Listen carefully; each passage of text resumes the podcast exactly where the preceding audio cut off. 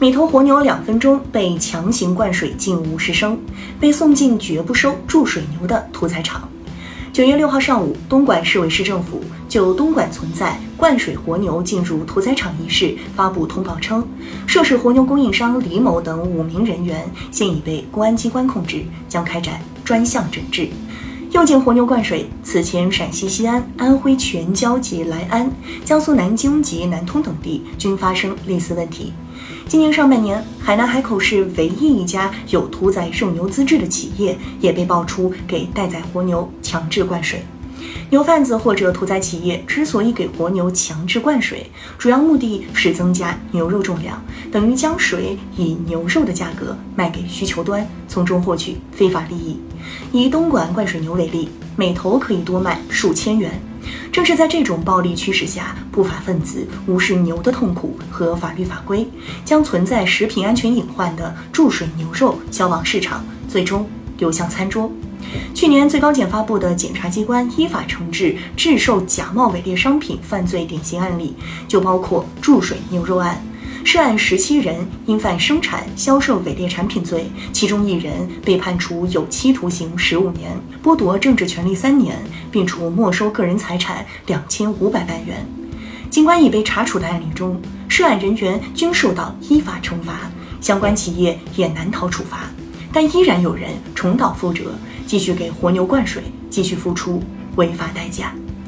现在看来，治理活牛灌水不能只依靠媒体暗访和司法惩治，而是要建立更牛的监管体系，尽量将监管前置，使牛贩子、屠宰企业等没有机会给活牛灌水。应该说，如果严把三个关口，无论是灌水牛还是注水肉，都没有机会出现。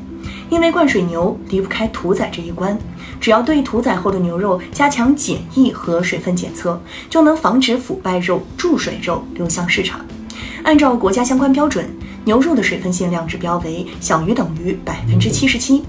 一旦出厂牛肉水分超过这个指标，就应该严禁出厂。在东莞活牛灌水案例中，涉事屠宰场不但是正规屠宰场，而且声称绝不收注水牛，然而却偏偏接受牛贩子送来的灌水牛，